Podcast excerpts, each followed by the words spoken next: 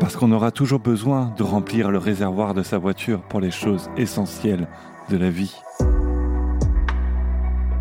Parce qu'on aura toujours envie du meilleur confort possible. Et parce qu'il faudra toujours préserver l'environnement. Un jour, peut-être, si nos actionnaires sont d'accord. Alors. Total Energy, c'est la multinationale qui va changer votre vie. Plus verte, plus humaine, plus propre, elle promet une énergie bon marché qui arrive comme un enchantement dans le réservoir de vos voitures. Une compagnie pétrolière qui sèmerait seulement des pétales de rose dans le siège de ses pipelines? Vraiment?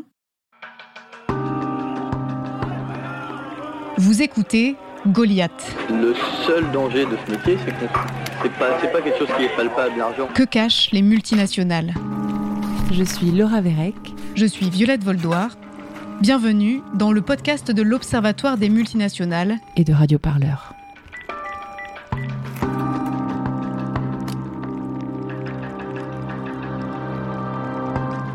Moi, quand je suis arrivé, c'était en début 2015, personne ne parlait de ce projet-là. Collusion, pression, menaces, des récits troublants viennent contredire le rêve fleuri que Total Energy déploie dans sa communication tirée à quatre épingles. Que se passe-t-il réellement dans les savanes ougandaises Pour y voir clair et percer les secrets du géant pétrolier directement sur un terrain miné, il faut un enquêteur discret. Un enquêteur qui saura composer avec la très secrète industrie pétrolière, sur le site du futur projet titanesque de Total Energy, Tilanga. Alors moi c'est Thomas Barth. Aujourd'hui je me considère comme chercheur indépendant.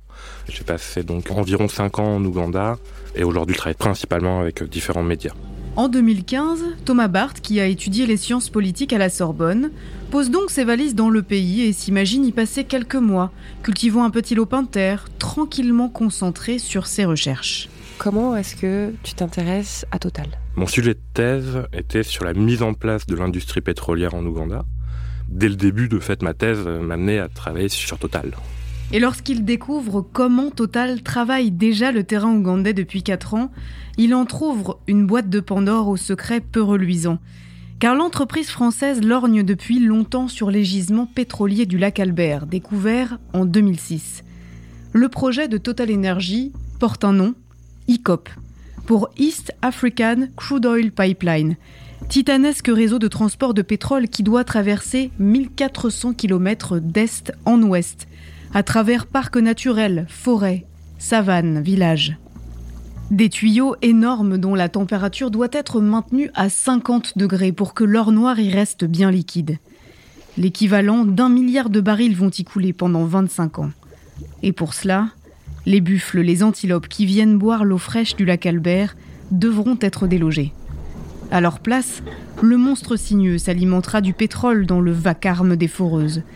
Ces forêts de métal, comme on en voit dans les livres d'histoire américains sur la conquête de l'Ouest, risquent de souiller ces terres, à tout jamais.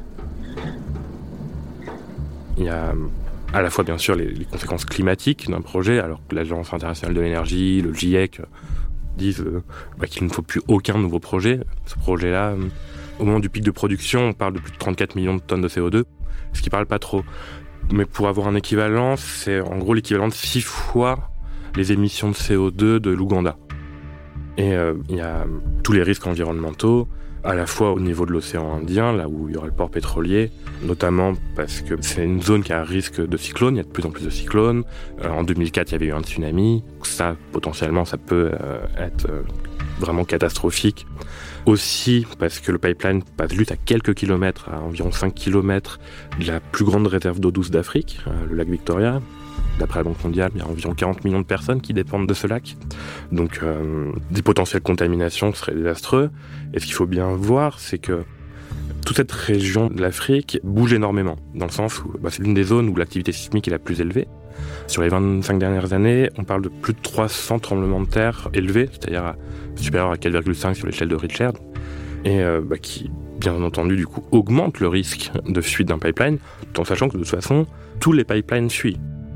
Après, plus ou moins, mais tous, même en Europe, même en Amérique du Nord. Sauf que là, en plus, quand on parle de cette zone-là extrêmement fragile, extrêmement sensible, on augmente le risque des conséquences de ça. On travaille par exemple en ce moment en Ouganda avec des, experts, euh, des scientifiques pour voir comment on peut reconstituer des, corridors pour la circulation des chimpanzés. Patrick Pouyanné, PDG de Total Energy, auditionné par les députés le 9 novembre 2022. On va contribuer à accroître de 50% les rangers dans les parcs nationaux d'Ouganda. Or, le principal sujet de la biodiversité dans ces pays africains, c'est le braconnage. Et que mettre en place une police des parcs nationaux a une vraie utilité pour la biodiversité. Voilà des choses très concrètes qu'on peut chercher à faire. Le PDG du pétrolier français aime ainsi rappeler dès qu'il en a l'occasion que l'entreprise est engagée pour l'environnement. Il n'y a donc pas de sujet environnemental et tout est transparent. En bon enquêteur, Thomas Barthes ne prend pas ses beaux discours pour argent comptant et s'arme tout de même de quelques précautions dans son travail.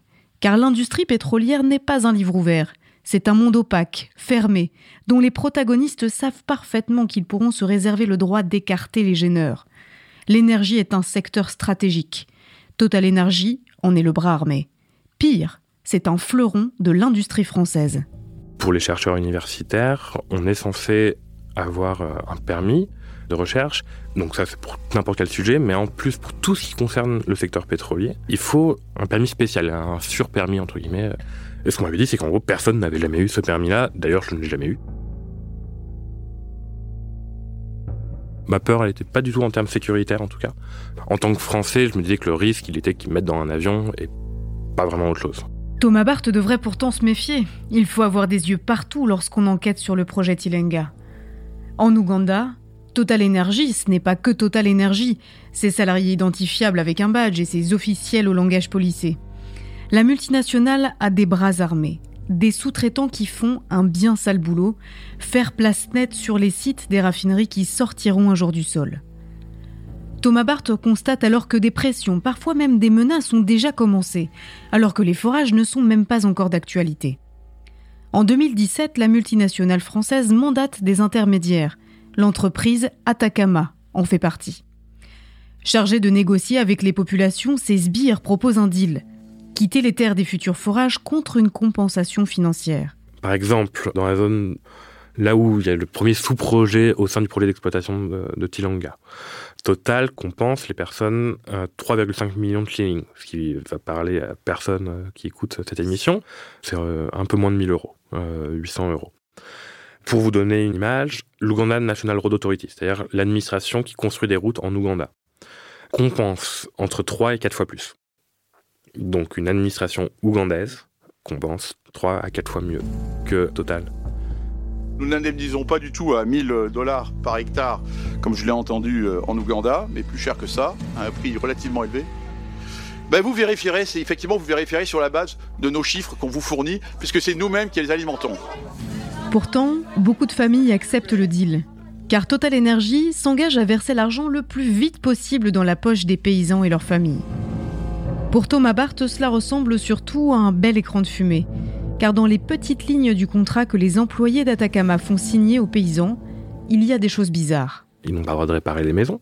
Alors que ce sont des maisons en terre, au bout d'un an et demi, euh, les maisons s'écroulent hein, si elles ne sont pas réparées. Ils n'ont pas le droit d'enterrer leurs morts, par exemple, sur leur terre. Et elles ne peuvent pas cultiver certaines cultures. Encore aujourd'hui, en 2023, il y a énormément de personnes qui n'ont pas reçu la compensation. Ces personnes-là ne peuvent pas utiliser leurs terres de manière libre. Elles sont totalement coincées. Il y a une perte de revenus très importante. Beaucoup de familles parlent de famine. Hein. Il n'y a pas que les rapports d'ONG qui en parlent. Plusieurs journalistes ont sorti les mêmes choses. Il y a un phénomène de déscolarisation très importante. Il y a le problème d'accès à la santé, bien sûr, qui augmente parce que bah, quand on peut plus euh, bah, se nourrir, on va encore moins à l'hôpital quand on est malade. Lors de mon dernier séjour en Ouganda, l'été 2022, certaines familles me disaient que pour se nourrir, elles volaient. Elles volaient dans les champs de leurs voisins. Pour certaines familles, ça en va jusqu'à là, quoi, quand même. Certaines familles ont osé dire non. Non aux sommes dérisoires qu'on leur proposait en échange d'un projet d'extraction pétrolière présenté comme une nécessité économique absolue pour leur pays. Certains ne sont même pas contre. Beaucoup le sont, mais pas tous, hein, du tout. Mais ceux qui ne sont pas contre le projet en soi, mais qui refusent ces taux de compensation et qui le disent et l'expliquent de manière publique, peuvent subir des pressions. De différents types, certaines se sont fait attaquer en justice par le gouvernement ougandais. D'autres se sont fait arrêter parce qu'elle parlait trop notamment à des ONG ou à des journalistes. D'autres ont subi des menaces de mort. Défendre ces citoyennes et citoyens qui se plaignent d'être les dernières roues du carrosse n'est ainsi pas la priorité des autorités ougandaises, qui convoitent les 25 milliards de barils promis par le projet. Pour Total Energy, il n'est pas question de renoncer à Tilanga. Ce projet est trop important pour la santé financière de la multinationale, quitte à adopter des méthodes douteuses. Il y a eu aussi des menaces de salariés de Total, dont même récemment une menace de mort d'un salarié de Total ougandais vis-à-vis d'une personne affectée mais qui est très active. Écarter les gêneurs, faire taire les paysans mécontents, pour les habitants et habitantes des zones concernées par le projet Tilanga, c'est la loi du silence qui s'installe. Pour Thomas Barth, l'enquête devient de plus en plus compliquée sur le terrain. Les gens avaient peur. Ils avaient peur pour différentes raisons. Par exemple, au niveau des communautés affectées, le fait que j'étais français n'aidait pas du tout. Blanc, ça n'aidait pas, mais français encore moins, dans le sens où bah, je n'étais pas le seul français. Il y avait notamment une entreprise qui s'appelle Total qui était présente. Mais même sans parler d'une possible association entre moi et Total, il y avait aussi toute la peur du land grabbing, c'est-à-dire des personnes qui essayaient de voler les terres euh, avant Total pour après essayer de spéculer avec Total. Ensuite, au niveau des fonctionnaires, c'était extrêmement sensible. Au fil du temps, la confiance s'installe euh, et on, arrive à, nouer des relations euh, qui permettent de récupérer des informations, mais c'est vrai que ça prend beaucoup de temps. Pas tant parce que parfois les informations sont dites secrètes, euh, interdites sans se mettre, mais de fait, vu le sujet, c'est souvent plus facile de le récupérer si les fonctionnaires ne savent pas que c'est lié au secteur pétrolier. Dans un régime non démocratique comme l'Ouganda, sur des sujets extrêmement sensibles.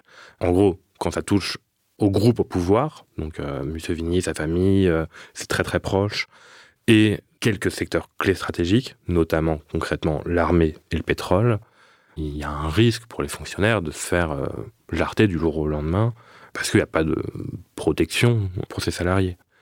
Et de manière générale, même pour se déplacer, pendant mes cinq ans là-bas, très peu de monde savait sur quoi je travaillais parce que c'est trop compliqué, enfin à tous les niveaux, euh, pour récupérer des informations et pour pouvoir y rester euh, notamment aussi longtemps. Pendant toutes ces années d'enquête, Thomas Barth avance donc masqué, discret avec ses sources, évasif avec les agents de l'État, prudent avec le géant français de l'énergie. Car c'est un système auquel il est confronté, un système bien huilé, un système qui finit toujours par remarquer quand on s'intéresse à lui d'un peu trop près. L'enquêteur sent bien qu'un jour ou l'autre, c'est sur son dos qu'on accrochera une cible. Moi, j'ai subi des pressions, surtout à la fin, la, dernière année. Même si officiellement je travaillais pas sur le secteur pétrolier, bon clairement ils avaient compris que je travaillais là-dessus parce que je vivais à plein temps là-bas.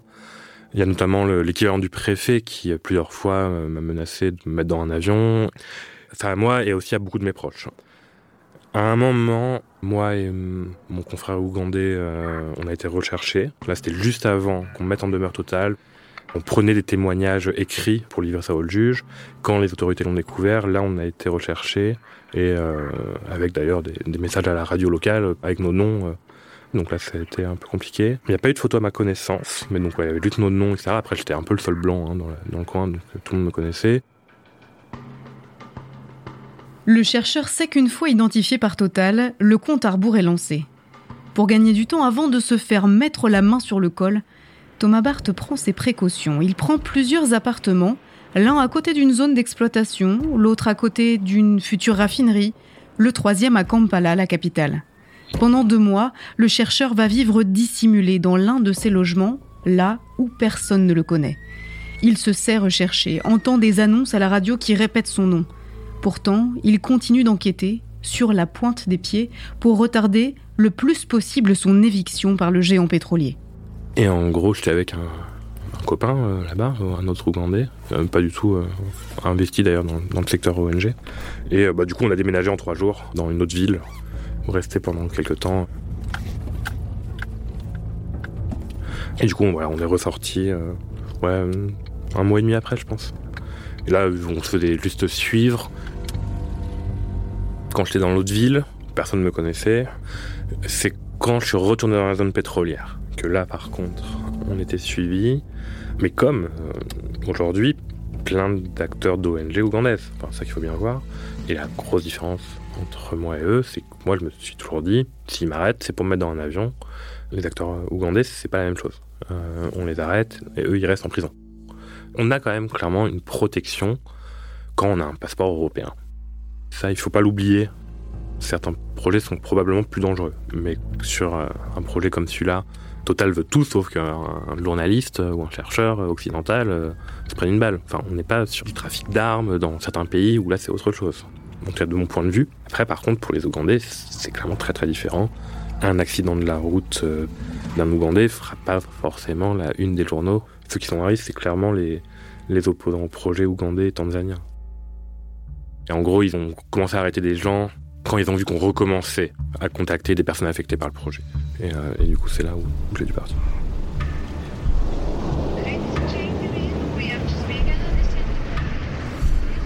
Si chez Total Energy, on pensait avoir enfin retiré les Thomas Barth du pied du projet Tilanga, on en est pour ses frais. De retour en France, le chercheur complète son travail de terrain par les informations publiées directement par l'entreprise. C'est alors une deuxième enquête qui commence. Il y a énormément d'informations publiques euh, qu'on récupère de fait. Enfin, moi, la première information qui me semble intéressante, euh, comme exemple, c'est le, le, chiffre de nombre de personnes expulsées, impactées par le projet, de 118 000. Ça, c'est juste en fouillant les plusieurs milliers de pages. Dans certains tomes, on voit que dans cette région-là, il y a tant de personnes qui sont affectées. Dans un autre tome, euh, 3000 pages plus loin, c'est ce nombre de personnes-là qui est affecté, etc. Et c'est en additionnant qu'on arrive à avoir le nombre. Et cette, entre bataille des chiffres, mais qui est importante, entre moins de 1000 papes qui seraient impactés, après ils vont passer à 18 000 papes, personnes affectées par le projet, toutes les personnes qui se font expulser, en sachant qu'en Total utilise ce terme, ils font référence principalement aux foyers, qui peuvent être parfois plus de 10, 15, 20 personnes. Et c'est aussi pour ça qu'il y a eu pendant longtemps une bataille des chiffres sur euh, Total qui parlait des papes et nous qui parlions de personnes affectées par le projet, mais par individus. Puis maintenant, ils parlent que des personnes qui sont euh, expulsées comme si en gros il y avait que les personnes pour lesquelles Total construit des maisons qui sont impactées et pas les 118 000. C'est dans les documents de Total, ce chiffre-là. Même si, bien sûr, Total, c'est ce qu'on dénonce, n'a pas publié plein de documents euh, et de protocoles, notamment en cas de fuite, qu'est-ce qui se passerait. Mais c'est pas pour ça qu'il n'y a pas déjà plein de choses qui sont sorties. Autre euh, gros exemple, le rapport que Survie et militaires avait publié en collaboration avec, euh, avec ton organisation, l'Observatoire des multinationales. Plus de 90% des, euh, des informations, on les a eues de France. Et la très grande majorité derrière nos ordinateurs. Donc là, c'était sur notamment le soutien de l'État français au projet Total en Ouganda. Tout le le système des portes tournantes qu'on a évoqué dans ce rapport-là, pour beaucoup, ce sont des informations qui sont publiques. C'est juste que c'est chronophage, oui, mais ça se fait.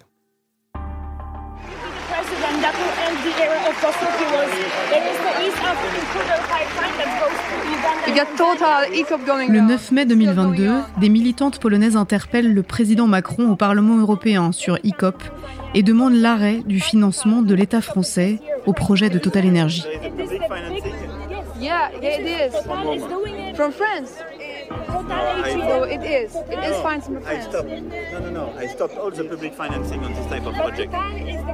Tu as parlé justement de, la France et de la position que la France a par rapport au, projet de Total. Est-ce que la France soutient, aide, protège? Quelle est la position de la France par rapport à ce projet? Il est euh, assez représentatif en tout cas l'image que je m'en fais du comportement de l'État français vis-à-vis -vis du secteur pétrolier de manière générale. Qui d'un côté dit qu'il ne soutient pas le projet parce que ce projet-là, spécifiquement, ils ne l'ont pas soutenu financièrement, ce qu'ils ont fait sur plein d'autres projets de Total de par le monde hein, d'ailleurs. Par contre, ce qu'on voit, c'est qu'il y a eu un soutien diplomatique fort passé et encore présent, et ce à tous les niveaux. Que ce soit là à l'Élysée, euh, on a récupéré une, bout d'une lettre de félicitations de Macron à Museveni lors de sa énième réélection. C'est Museveni, pour que tout le monde le sache, c'est une personne qui est au pouvoir depuis 1986, donc ça fait quand même 37 ans qu'il est au pouvoir, pris par les armes, hein, le pouvoir. Donc lors de sa dernière réélection, Macron qui lui envoie une lettre de félicitations et dit que le, projet ICOP va encore permettre d'augmenter la coopération entre la France et, l'Ouganda, etc., etc. Il y a un soutien de l'ambassade de France. On en parle beaucoup dans le rapport que les trois ONG, Observatoire multinational, Survie et les Amis de la Terre ont publié. Et ça encore tout récemment.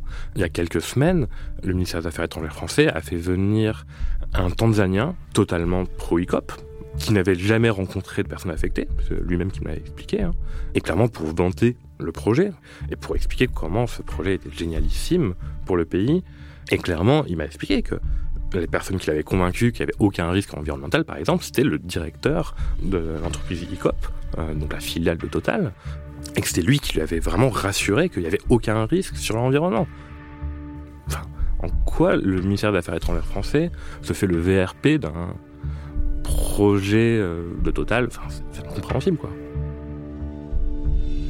Après, il n'y a pas du tout que le soutien diplomatique d'ailleurs, il y a aussi plein d'autres formes de soutien, notamment en termes de coopération militaire. On a découvert que les militaires qui ont été déployés dans la zone pétrolière, qui servent beaucoup plus à réprimer les opposants au projet que qui que ce soit d'autre, hein, ces mêmes militaires, ces mêmes unités ont été formés par la coopération française. l'État français affiche une inquiétude de façade. Car en réalité, difficile pour lui de ne pas soutenir la multinationale, car elle est française. Et cela semble semer le trouble dans l'esprit des fonctionnaires des ministères. Thomas Barth le voit au quotidien sur son terrain ougandais.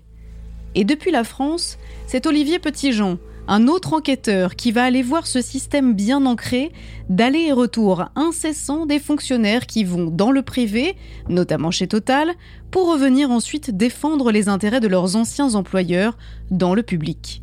C'est ce qu'il appelle les portes tournantes. Quand on se penche sur euh, le projet Total en Ouganda, euh, on voit que l'État français à tous les niveaux a soutenu Total à bout de bras et a multiplié les gestes diplomatiques vis-à-vis du gouvernement ougandais. Quand le président ougandais a été réélu, il y a Emmanuel Macron qui a lui adressé un message de félicitations, alors même qu'il avait été euh, élu dans les circonstances problématiques, en incluant dans ce message son souhait que ce projet voit le jour. Donc nous, on s'est posé la question, qu'est-ce qui fait que l'État français confondent d'une certaine manière l'intérêt d'une entreprise privée dont les actionnaires sont en fait majoritairement pas français Total avec les intérêts de la France qui vaille le coup que euh, la diplomatie française se mette au service de Total. Et une des réponses qu'on a trouvées, c'est cette dynamique euh, de ce qu'on appelle les portes tournantes, c'est-à-dire les échanges de personnel entre le secteur public et le secteur privé. Soit des personnes qui travaillaient à l'Élysée comme conseiller d'Emmanuel Macron ou au ministère des Affaires étrangères, euh, y compris sur l'Afrique, qui ont été travaillés sur Total et sont devenus lobbyistes pour Total, ou dans le sens inverse, Total qui a recruté des gens euh, qui ensuite ont été euh, embauchés par le ministère des Affaires étrangères en particulier, notamment la chef à l'époque de toute cette affaire de Total Ouganda, la chef de la diplomatie économique au ministère des Affaires étrangères, avait travaillé plusieurs années chez Total.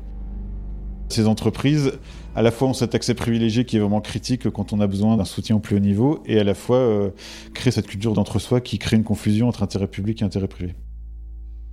Nous, on préfère parler de porte tournante plutôt que de pantouflage, qui est l'expression consacrée en, France. Le pantouflage, c'est les vieux euh, hauts fonctionnaires qui, à la fin de leur carrière, euh, ont vu d'un emploi plus rémunérateur et qui vont travailler dans une entreprise privée. Donc ça existe depuis longtemps. Là, ce qu'on voit aujourd'hui, c'est que déjà, ça concerne tous les échelons hiérarchiques. Ça se fait très tôt dans la carrière. Donc il y a des gens qui font l'ENA, qui travaillent à Bercy quelques années, et puis ensuite vont partir dans le privé. Et euh, ça se fait dans les deux sens. Ça crée euh, cet entre-soi, ça crée ce sentiment de culture commune, ça crée euh, cet accès privilégié. Et ces gens qui travaillaient auparavant pour le gouvernement ont, d'une certaine manière, et même ceux qu'on a interrogés nous l'ont dit, ont l'impression erronée à mon sens, qu'ils travaillent encore pour l'intérêt de la France, alors qu'ils travaillent pour une entreprise pétrolière qui détruit la planète et qui rémunère ses actionnaires qui sont en majorité à Wall Street. Pourtant, ce pipeline et le projet qui va avec est une menace écologique majeure, et pas seulement pour l'Ouganda. Pour avoir vu de ses yeux les sites concernés, Thomas Barth est aujourd'hui très inquiet de voir les premiers forages commencer dans le parc naturel des chutes du Murchison. On en est où sur le terrain? Euh, L'entreprise chinoise Sinok a commencé les premiers forages au sein du parc naturel des Falls. Après, ils n'ont pas du tout fini de compenser euh, les, les 118 000 personnes encore moins de commencer à construire en lui-même le pipeline. Par contre, il y a déjà des routes goudronnées au sein même du parc naturel. Et des routes goudronnées dans un parc naturel, c'est ça marche pas. Tous les rampants, bah, juste sur du béton, ils crament. Hein. Mais même euh, les animaux plus grands, euh, etc., bon, ça, ça marche pas. Il y a des premiers chantiers au niveau de l'océan Indien, au niveau de la côte du futur port. Là-dessus, ils ont commencé des travaux dans ce qu'on appelle des zones prioritaires. C'est là où il va y avoir les, futurs, notamment camps de travailleurs. Là, ils commencent à avoir des premiers travaux à ce niveau-là. Mais bon, ils en sont encore loin. Les financements, surtout, des promoteurs, euh, quand je dis promoteurs, donc c'est à la fois Total, mais donc aussi euh, l'entreprise chinoise et aussi les deux gouvernements, ougandais et tanzanien, qui doivent aussi mettre plusieurs centaines de millions de, dollars pour le projet. Ces financements ne, sont pas encore euh, assurés. Et si, certes, Total pourrait euh, totalement autofinancer, bah, vu les bénéfices qu'ils font, on imagine bien qu'ils pourraient autofinancer, ce qui n'est pas du tout le cas des gouvernements ougandais et tanzaniens. Un projet autofinancé, pour les actionnaires de Total, ce serait dramatique, parce que c'est beaucoup moins intéressant financièrement pour, pour les actionnaires. Le 26 mai 2023, des activistes écologistes bloquent à nouveau l'Assemblée générale des actionnaires de Total.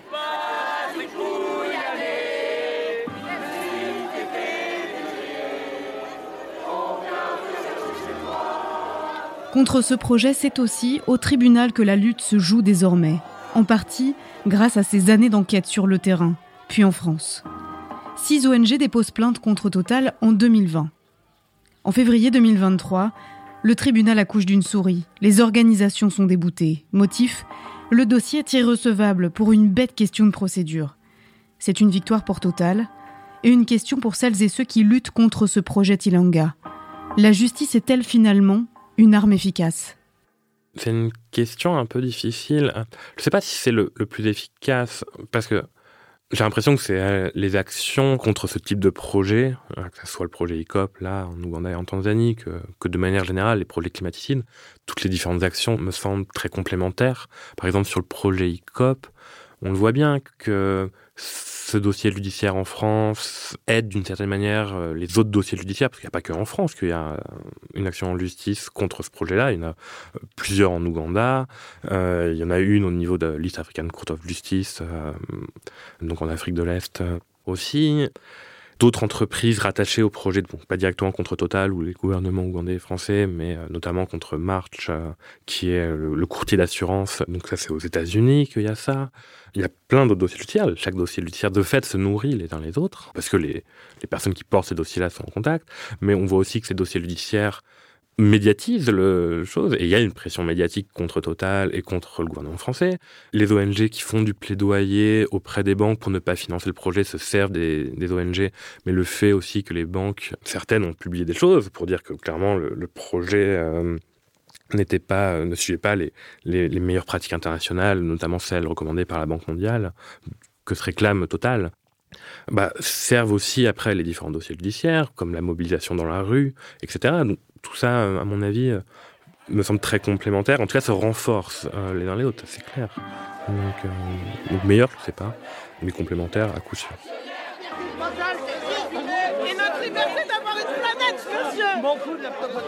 Avoir vu de ses propres yeux les dégâts sur les vies de celles et ceux réduits au silence au nom du saint pétrole a changé Thomas Barth. L'enquêteur poursuit aujourd'hui son minutieux travail de documentation auprès d'un eurodéputé, Pierre Larouturou.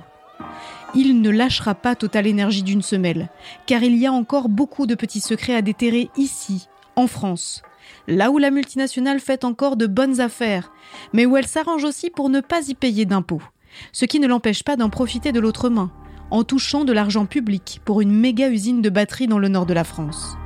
On en parle avec l'économiste Maxime Combe dans un prochain épisode de Goliath.